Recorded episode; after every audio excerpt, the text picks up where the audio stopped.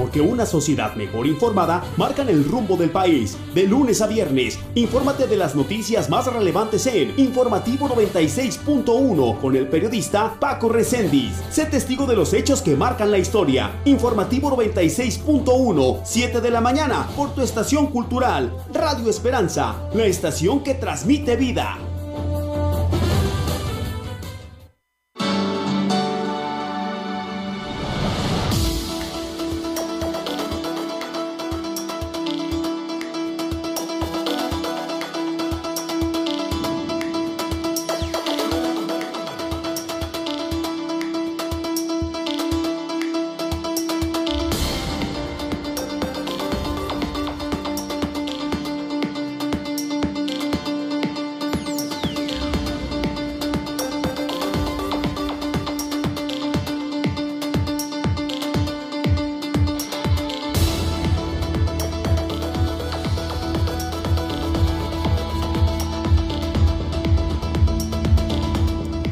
¿Cómo está? Me da mucho gusto saludarle en este jueves 15 de julio.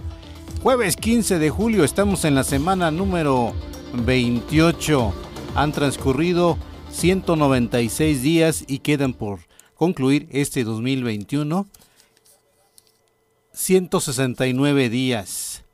Bueno, eh, bienvenido a Informativo 96.1, soy su amigo servidor Paco Recendis, periodista, y estamos listos para llevarle a cabo las noticias. Antes, permítame recordarle una vez más donde usted nos puede seguir, ver inclusive nuestros videos de nuestro contenido. Primeramente quiero recomendarle nuestra página de, de YouTube. Estamos como Radio Esperanza 961 FM.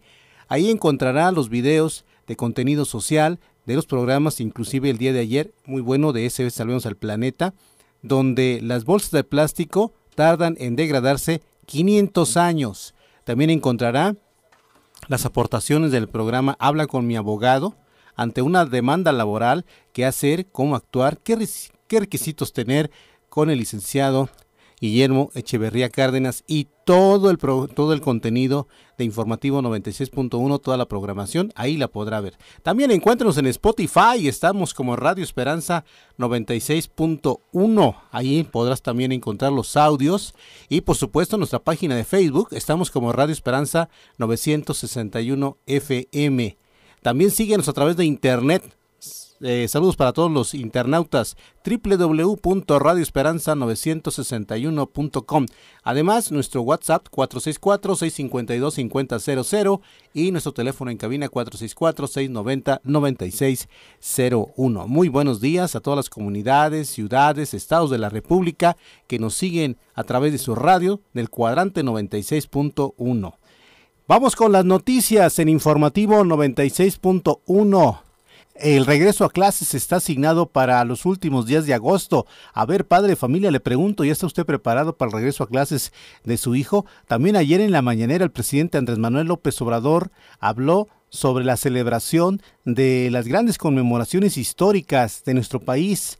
200 eh, años de la consumación de la independencia, 500 años de la caída de la Tenochtitlan. También eh, el presidente habló sobre la ceremonia del desagravio César Duarte, ¿qué pasa con César Duarte, ex gobernador de Chihuahua, que se encuentra detenido allá en los Estados Unidos? Sobre la carrera presidencial también vamos a hablar y más, más noticias aquí en Informativo 96.1, así es que no se vaya, no le cambie, ya iniciamos a Informativo 96.1 en este momento.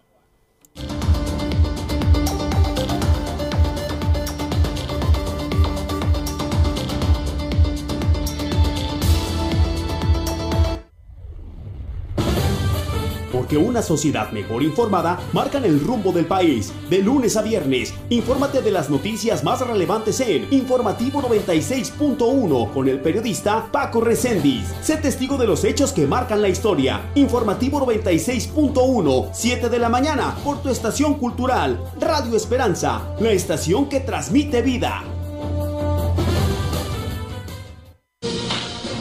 Solo las noticias más relevantes en Informativo 96.1 con el periodista Paco Recendis y un profesional equipo de colaboradores. Continuamos.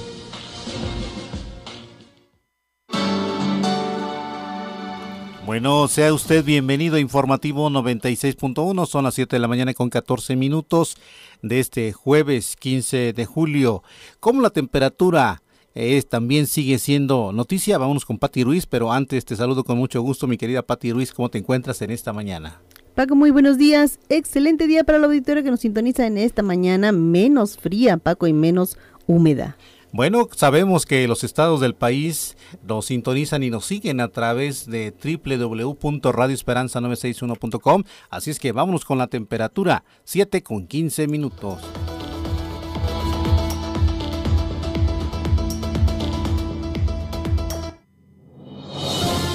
El clima para las próximas horas.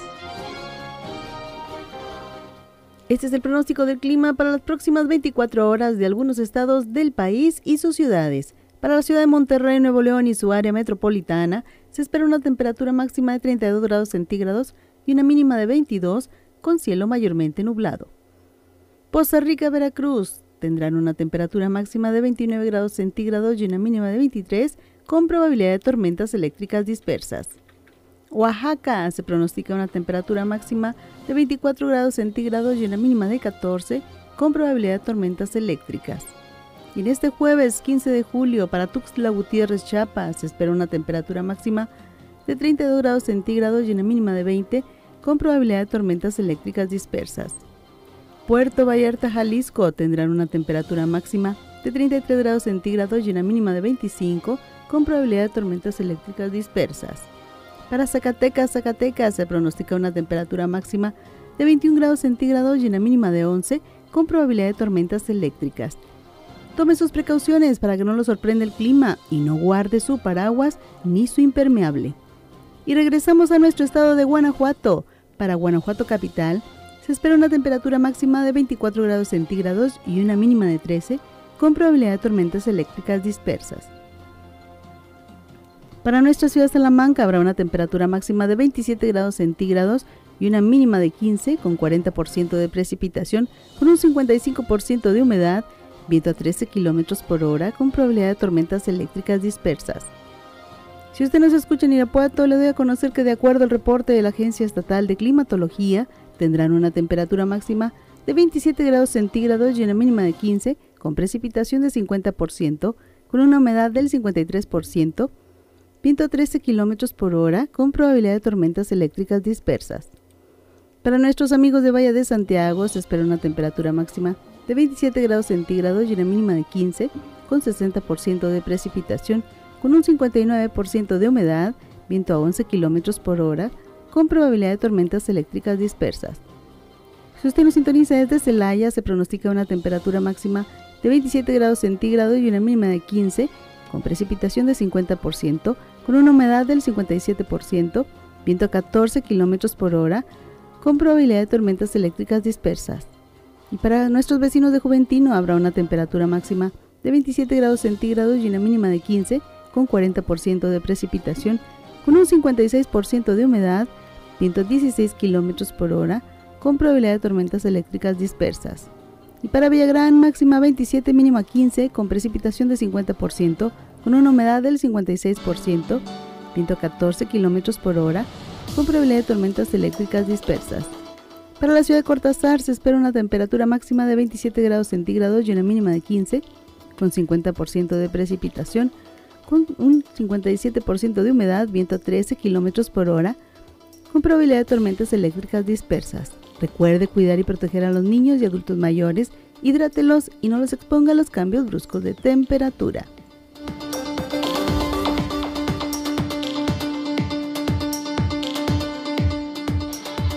Gracias, Pati Ruiz, y nos escuchamos un poquito más adelante con más información de la temperatura. Miren, en las últimas 24 horas dieron positivo 230 casos más y en las últimas 24 horas ayer le di a conocer un eh, número importante. Bueno, hasta la fecha, en las últimas horas se ha reportado oficialmente que se tiene ya 12.116 contagios en las últimas 24 horas. Sí, 12.116 contagios y esto ha llegado a un acumulado de, de eh, muy importante, pero el número de, de fallecidos, 235.507 fallecidos, 235.507 fallecidos en el país. Por cierto, cuídese de, de la, del contagio de COVID-19. Mantenga sus medidas precautorias, lávese constantemente las manos, use cubrebocas, eh, careta acrílica, eh, plástica y mantenga la sana distancia. No nos relajemos, no nos confiemos. Eh, por cierto, pues vamos esta información, es del periódico El Universal en su página, donde da a conocer que en las últimas 24 horas, bueno, lamentablemente dieron positivo este número de contagios, 230 en las últimas horas, acumulándose en las últimas 24, 12.116. Vamos con la información.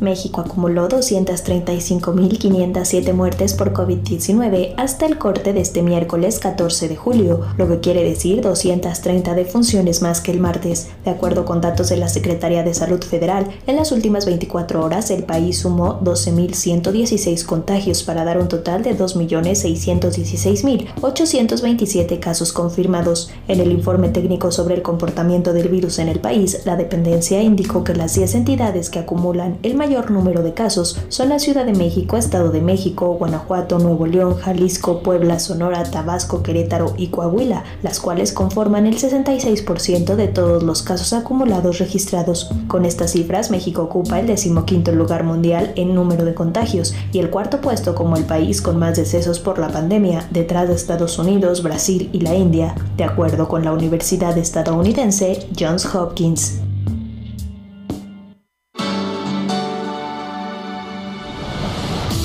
Bueno, y es oficial, ya los alumnos de diferentes niveles educativos regresarán a clases a partir de la última semana de agosto, o a lo menos eso es lo que se dijo ayer en la conferencia mañanera.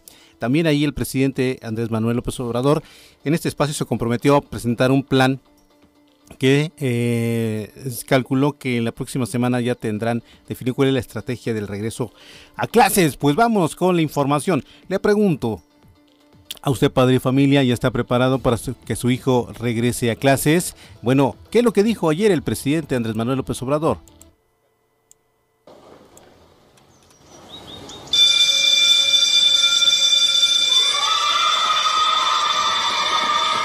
Este, con la pandemia se cerraron las escuelas, estamos ahora preparándonos para el reinicio a clases presenciales.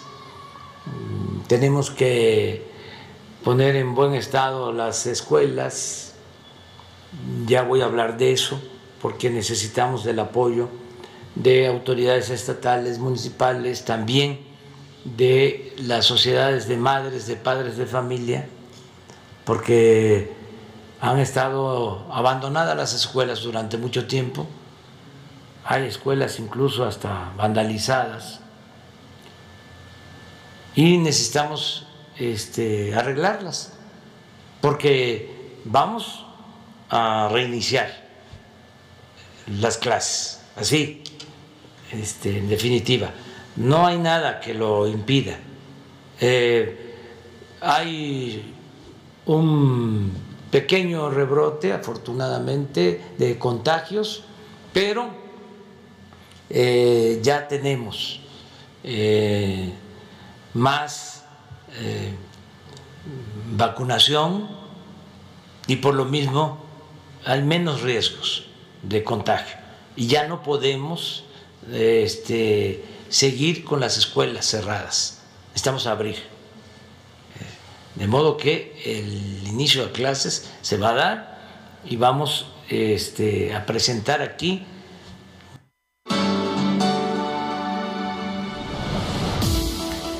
El regreso a clases se va a dar. Eh, mire, Radio Esperanza está muy comprometido con la salud, inclusive de todos, de todo, de todo el mundo. Eh, y no se pierde el programa Calidoscopio de, Emociones, donde la maestra eh, Rosalba Garza Ojeda le hablará sobre esto de la tercera ola y cómo preparar a nuestros hijos al regreso a clases. También vamos a solicitarle a la doctora Yunuen dentro de su exitoso programa Habla, eh, consulta, consulta a mi médico, eh, que hablará sobre este tema. Los maestros están cansados, han sido muchos días, más de 500 días, 503 días desde la pandemia y que ellos han dado clases virtuales, están cansados, algunos se quejan de que pues en un mes, fíjese usted, eh, eh, les, les, pagan mensualmente o quincenalmente hasta cuatro mil pesos, cuatro mil pesos, ¿quién sobrevive con, eh, con cuatro mil pesos? Pues, pues los maestros trabajan extensamente, preparan clases, aun cuando salen de las aulas, preparan clases y tienen esa gran responsabilidad. Bueno, pues hay un video que se ha hecho viral por una de las maestras allá de San Luis Potosí, eh, donde lo subió a sus propias redes y hace un reclame a las autoridades para que mejoren las condiciones, también a los padres de familia que asuman su responsabilidad. Vamos con la noticia.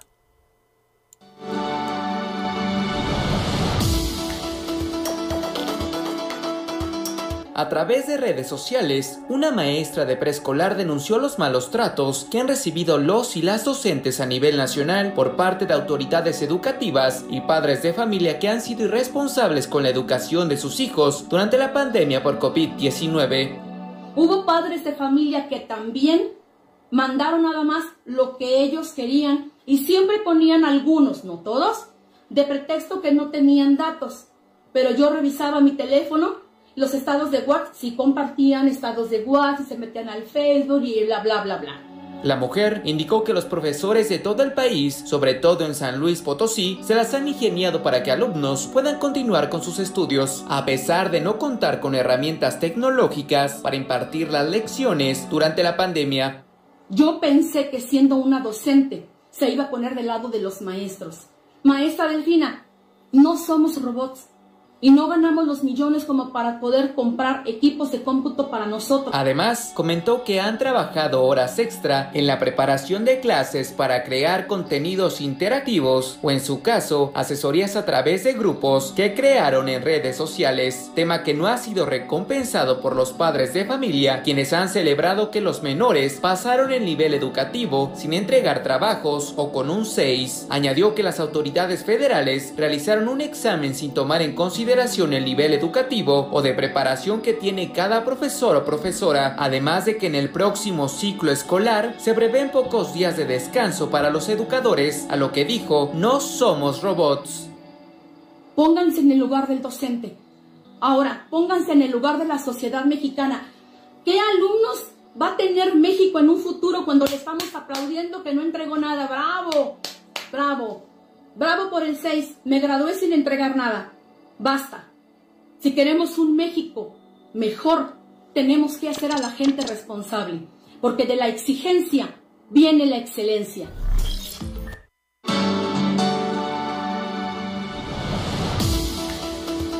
Bueno, los maestros trabajan mucho, muchos siempre han trabajado. Fíjese que hay historias donde los maestros para completar el gasto, pues por las tardes se van al taxi a ruletear, eh, venden pues cosas para salir adelante. Y sí, efectivamente, hay que admitirlo, es una deuda que tenemos contra, eh, eh, a favor de los maestros, porque pues ellos trabajan más, como decía la maestra de San Luis Potosí, este video que se ha hecho viral, más de 16 horas, 14 horas, 12 horas, sí, sí, por supuesto, por supuesto. Vamos a otra información. Eh, el gobierno de la República prepara en este año los grandes festejos eh, conmemoraciones, como una de ellas es la caída de la gran Tenochtitlan que se cumple en 500 años, además del, del bicentenario de la consumación de la independencia. ¿Qué es lo que se va a hacer? Bueno, se va a hacer todo un protocolo, un protocolo en el mes de septiembre. El secretario de Relaciones Exteriores, Marcelo Ebrard, dio a conocer algunos detalles de tan insignes celebraciones.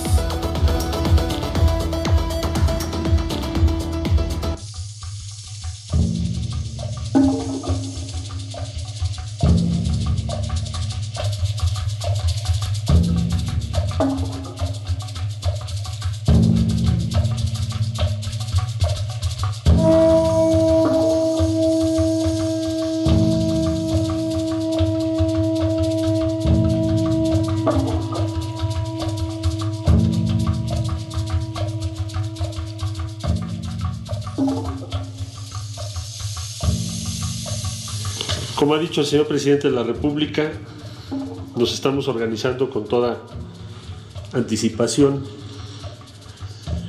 2021 será un año dedicado a la independencia y grandeza de México. Y por consiguiente, participamos muy diversas secretarías y desde luego participarán todas las entidades federativas en tres hitos históricos. 700 años de la fundación de México Tenochtitlán. 500 años de la memoria histórica de Tenochtitlán y 200 años de la consumación de la independencia de México. Celebramos, conmemoramos, porque también como lo ha señalado el presidente, los pueblos que no saben de dónde vienen, pues no saben a dónde van. Y también vemos hacia adelante a partir de la grandeza de México, de la civilización mexicana, para diseñar el futuro del país. Las actividades. ¿Cómo se van a coordinar por parte de las diferentes instancias? En septiembre de 2019 se creó la Comisión Presidencial para la conmemoración de hechos, procesos y personajes históricos de México.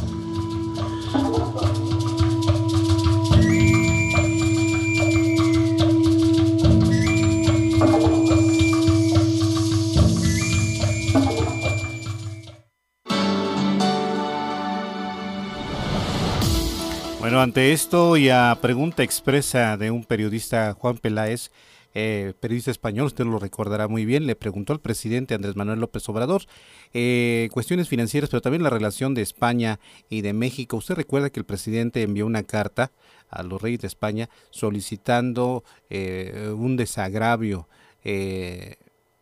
lejos del tema jurídico, un desagravio, un pronunciamiento por, por la esclavitud de los nativos de nuestro país. Aquí el presidente retomó, retomó esto de, de su relación no solamente con el Vaticano, sino también con los reyes de España en el sentido del desagravio o del perdón, el año del perdón. Vamos con la noticia en informativo 96.1 cuando son las 7 de la mañana con 35 minutos. Qué bueno que sigue con nosotros.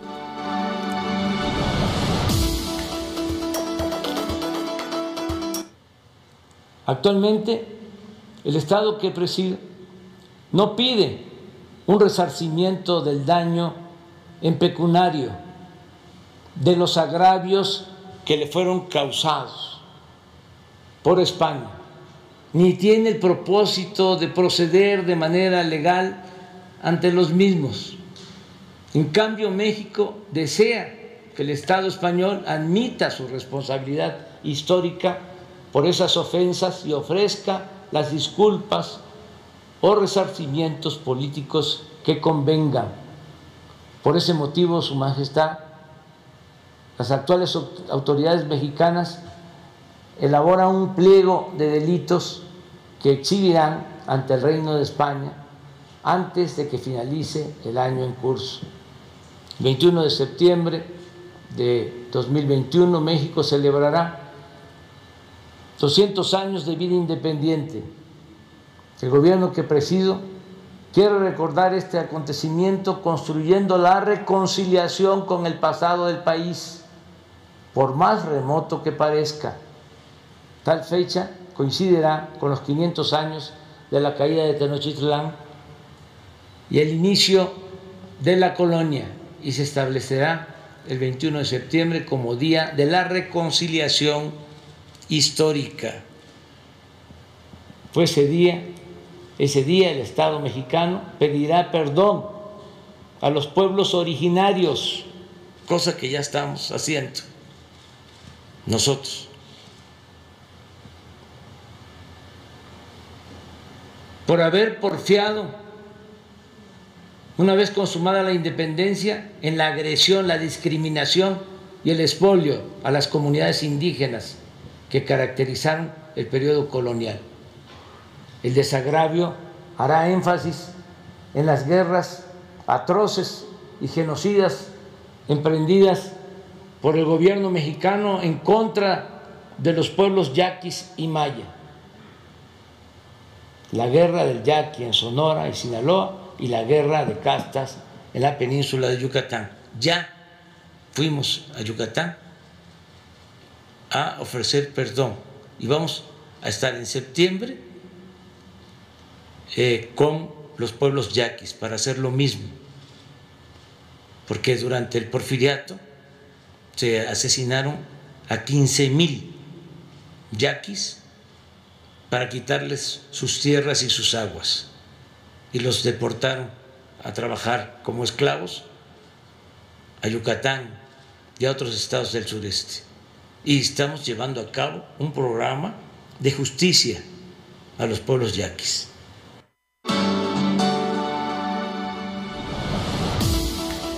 Bueno, ahí está lo que dijo el presidente Andrés Manuel López Obrador. No se le olvide, anótelo. 21 de septiembre, Día de la Reconciliación Histórica.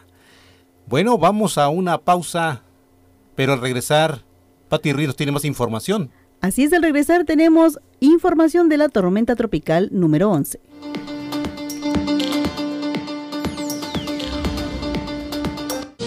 Las noticias aquí y ahora en Informativo 96.1. Síguenos en internet en www.radioesperanza961.com. Regresamos enseguida.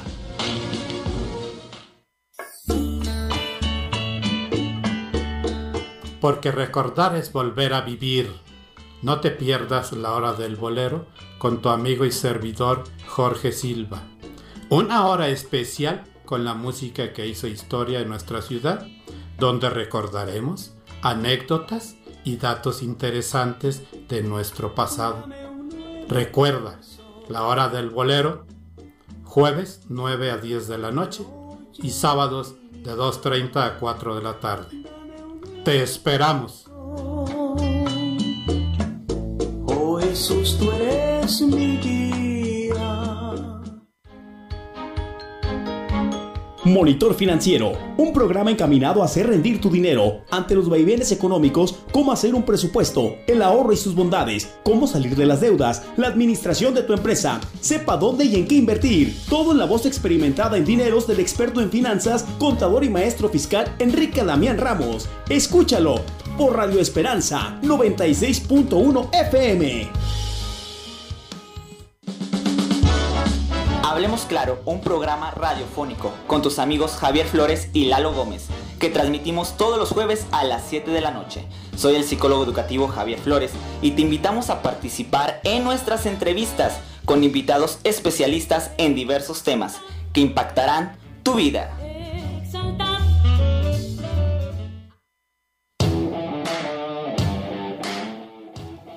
Competencia musical. Vota por tu cantante favorito, quien te presenta sus mayores éxitos alternando con tus cantantes favoritos. Competencia musical te presenta este jueves a Forastero Country Cristiano. Al rayar el alba y cuando venga el ocaso y al ponerse el sol alternando con Los Vencedores. No le gustaba dar testimonio solo de la iglesia y de su pastor. Cara de limón nunca se gozó, cara de limón siempre criticó, cara de limón nunca se gozó. En competencia con Saetas Celestes. Bueno es Dios, siempre fiel,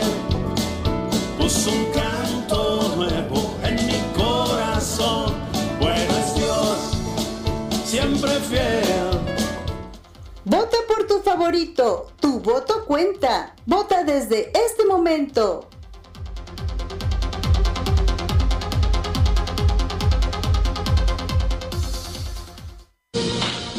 Solo las noticias más relevantes en Informativo 96.1 con el periodista Paco Recendis y un profesional equipo de colaboradores. Continuamos.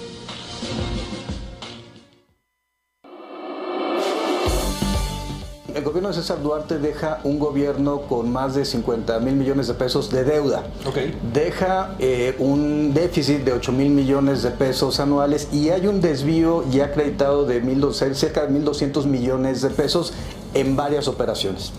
este tema eh, dio como resultado que desde la Fiscalía del Estado se generaran 30 eh, órdenes de aprehensión 10 de ellas relacionadas con el señor César Duarte, e inclusive la FEPADE, cuando tuve el privilegio de, de encabezarla, obtuvo una orden de aprehensión adicional por delitos electorales. Yo no puedo dejar pasar de ninguna manera las acusaciones que se me han venido haciendo. Y aunque no sea el tema al que fui invitado, sí ha sido señalado este tema y de ninguna manera puedo permitir que mi nombre ni el de mi familia se señale de manera tan eh, irresponsable como se ha hecho. Las acusaciones a las cuales se dice que se tienen pruebas, yo, las espero.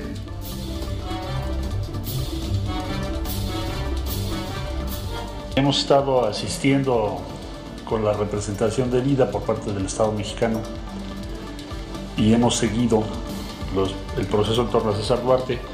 Estamos esperando la resolución de la jueza a cargo respecto al planteamiento que por parte de México se hizo para la extradición de esta persona en función de las diferentes cartas de investigación que hay en México, tanto de delitos federales como de delitos estatales. Yo diría que ya prácticamente se terminó el procedimiento y se está a la espera de la resolución de la jueza a cargo de este proceso.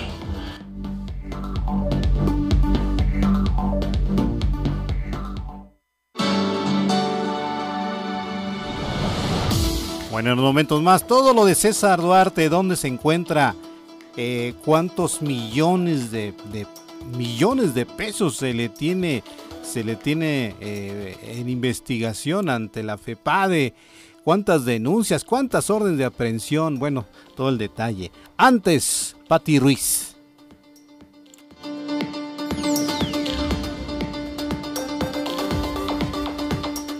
Recuerde tomar sus precauciones durante la temporada de ciclones. Pueden presentarse inundaciones por las intensas lluvias. Este jueves se pronostica una zona de baja presión con probabilidad de desarrollo ciclónico al sur de las costas de Guerrero y Oaxaca, que interaccionará con la onda tropical número 11, desplazándose por el centro y sur del territorio nacional, provocando chubascos y lluvias fuertes, acompañadas de descargas eléctricas y posibles granizadas sobre entidades del noroeste, norte, occidente, centro, sur y oriente de la República Mexicana.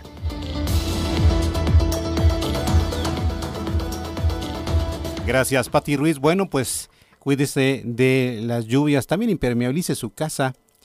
Eh, hay buenas empresas eh, aquí en Salamanca que pueden prestarle el servicio de impermeabilización. Le podemos recomendar algunas con mucho gusto. Y también, bueno, pues vamos todo con César Duarte. Mire, la última declaración de César Duarte, a lo menos en los medios de comunicación, dijo que ya estaba cansado de que se le imputaran eh, injundios a su persona cuando se le investiga por el desvío de 1.200 millones de pesos. Imagine usted un mundo, mundo, mundo, mundo de dinero, 1.200 millones de pesos. Y el angelito pues tiene eh, nada más y nada menos que una relación de 30 órdenes de aprehensión. 30, 10, 10 en, en contra directa, directita ahí. Algunos sean eh, estas investigaciones eh, se han hecho por desvíos al Partido Revolucionario Institucional, el PRI. ¿Y dónde está refugiado? Bueno, pues está detenido en los Estados Unidos, allá en Florida. Eh, pero vamos con la voz de César Duarte, ex gobernador de Chihuahua. Adelante, ¿qué es lo que dijo? Yo no puedo dejar pasar de ninguna manera las acusaciones que se me han venido haciendo. Y aunque no sea el tema al que fui invitado, sí ha sido señalado este tema y de ninguna manera puedo permitir que mi nombre ni el de mi familia se señale de manera tan eh, irresponsable como se ha hecho. Las acusaciones a las cuales se dice que se tienen pruebas, yo, yo las espero.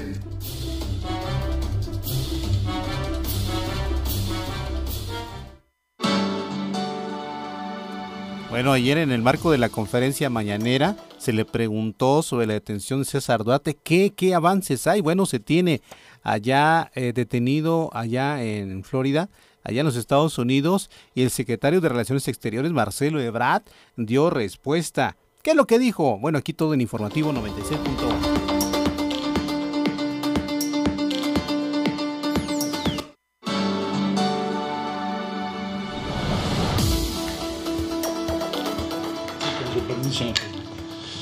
Eh, con mucho gusto. Eh, hemos estado asistiendo con la representación de vida por parte del Estado mexicano y hemos seguido el proceso en torno a César Duarte. Estamos esperando la resolución de la jueza a cargo respecto al planteamiento que por parte de México se hizo para la extradición de esta persona en función de las diferentes carpetas de investigación que hay en México, tanto de delitos federales como de delitos estatales. Yo diría que ya se, prácticamente se terminó el procedimiento y se está a la espera de la resolución de la jueza a cargo de este proceso. Ya hicimos todo lo que teníamos que hacer y ya se aportaron todos los elementos que se tenían que aportar, de suerte que pues estaríamos a la expectativa de que esa resolución se tome, que no tiene un plazo que nosotros podamos determinar, pero esperamos que sea pronto, porque ya se agotaron todos los pasos procesales. Ese es en donde se encuentra este asunto.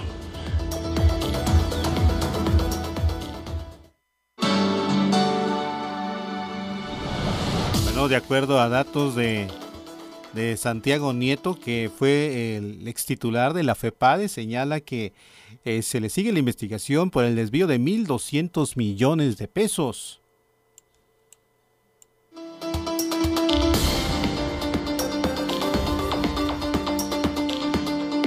Eh, el punto central era que se trataba de recursos que ya sea eran de los trabajadores del gobierno del Estado, eran retenidos de forma ilícita y eran entregados al, Partido Revolucionario Institucional en el Estado de Chihuahua, o eh, lo que eh, se ha planteado en esta nueva investigación de la Fiscalía General del Estado de Chihuahua es que 250 millones fueron destinados a partir de la contratación, o mejor dicho, de, de, la, de, los, obra pública en el estado de Chihuahua que la Secretaría de Hacienda autorizaba, se destinaban esos recursos a empresas fantasma que lo que hacen era desviar los recursos al, PRI en el estado de Chihuahua. Bueno, pues no dude que el anuncio de la extradición se hará en, en tiempos propicios, eh, en tiempos claves, porque así somos los mexicanos, tiempos claves. Bueno, pues vamos a una pausa. Enseguida regresamos 7 de la mañana con 47 minutos. Está usted en informativo 96.1. Al regreso, ¿qué con la carrera presidencial?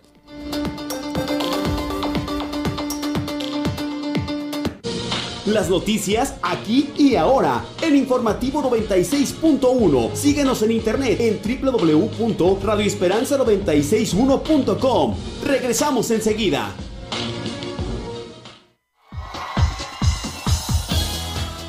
Te invitamos todos los jueves a las 5 de la tarde a tu programa favorito, Chiqui Campeones, con tus amigos Marisol y Sebastián. Ven, aprende y diviértete en nuestro programa infantil, con historias, juegos y mucha, mucha diversión. Chiqui Campeones. Recuerda, jueves 5 de la tarde por tu estación favorita, Radio Esperanza es el que me hace cantar. Tu estación amiga Radio Esperanza te invita a suscribirte a nuestro canal de YouTube, donde encontrarás todos los videos de nuestros programas. Búscanos como Radio Esperanza 961 FM. Cada día somos más. Suscríbete.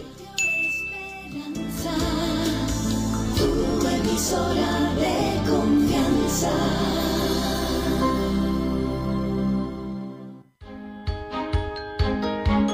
Monitor Financiero, un programa encaminado a hacer rendir tu dinero ante los vaivenes económicos, cómo hacer un presupuesto, el ahorro y sus bondades, cómo salir de las deudas, la administración de tu empresa, sepa dónde y en qué invertir. Todo en la voz experimentada en dineros del experto en finanzas, contador y maestro fiscal Enrique Damián Ramos. Escúchalo por Radio Esperanza 96.1 FM.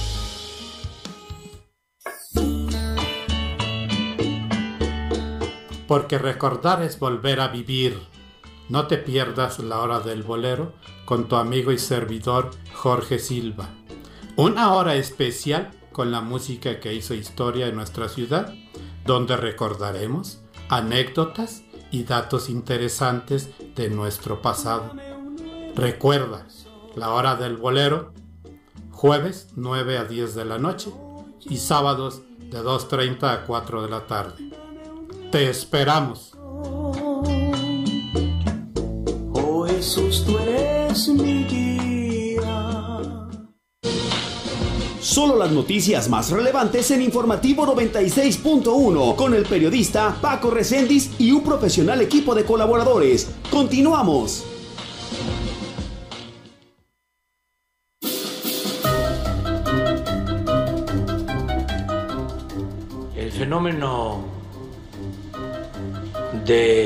El tapado surgió durante el porfiriato. El primer tapado que hubo en la historia fue el compadre de Porfirio Díaz, Manuel González. No perdamos la concentración en lo que estamos haciendo. Eh, seamos consistentes, perseverantes y leales. Y por supuesto que cuando se den las normas, lleguen los tiempos, faltan, estamos a la mitad del gobierno.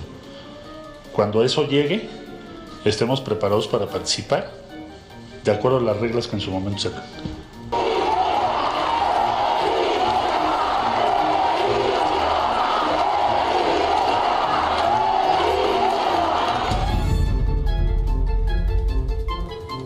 Muchos ya le, gritaban presidenta, a ver si está ya entre sus planes en los próximos tres, en- dentro de tres años, pues este entrar a o ser la candidata para la presidencia.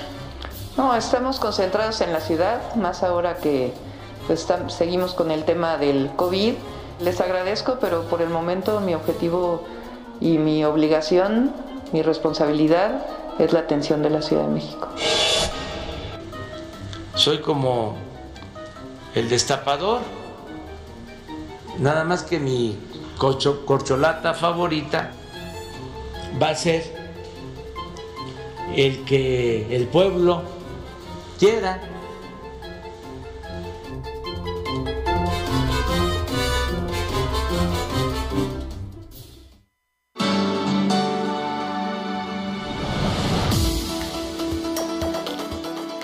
Bueno, pues ahí está, dijo, dijo el presidente Andrés Manuel López Obrador que le toca hacer como el destapador, eh, abriendo las corcholatas, pero su favorita será la que el pueblo quiera. Bueno, con esto nos despedimos 7 de la mañana con 52 minutos, pero sigue en la programación extensa, amplia, generosa de Radio Esperanza. Así es, escucha la programación para este jueves. Levántate y resplandece. Tiene una conferencia para mejorar tu calidad de vida y, y te apoyan en tu petición de oración. La conferencia es con Yesenia Ten con el tema Cuatro trampas del enemigo.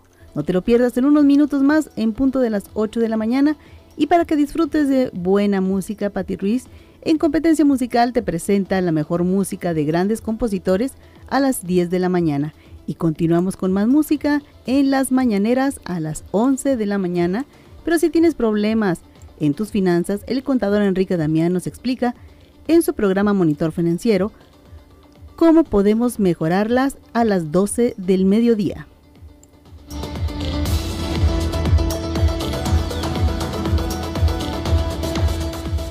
Gracias, Pati Ruiz. Tengan un excelente jueves, jueves de quincena, jueves 15 de julio. Gracias Paco, que tengan un buen día.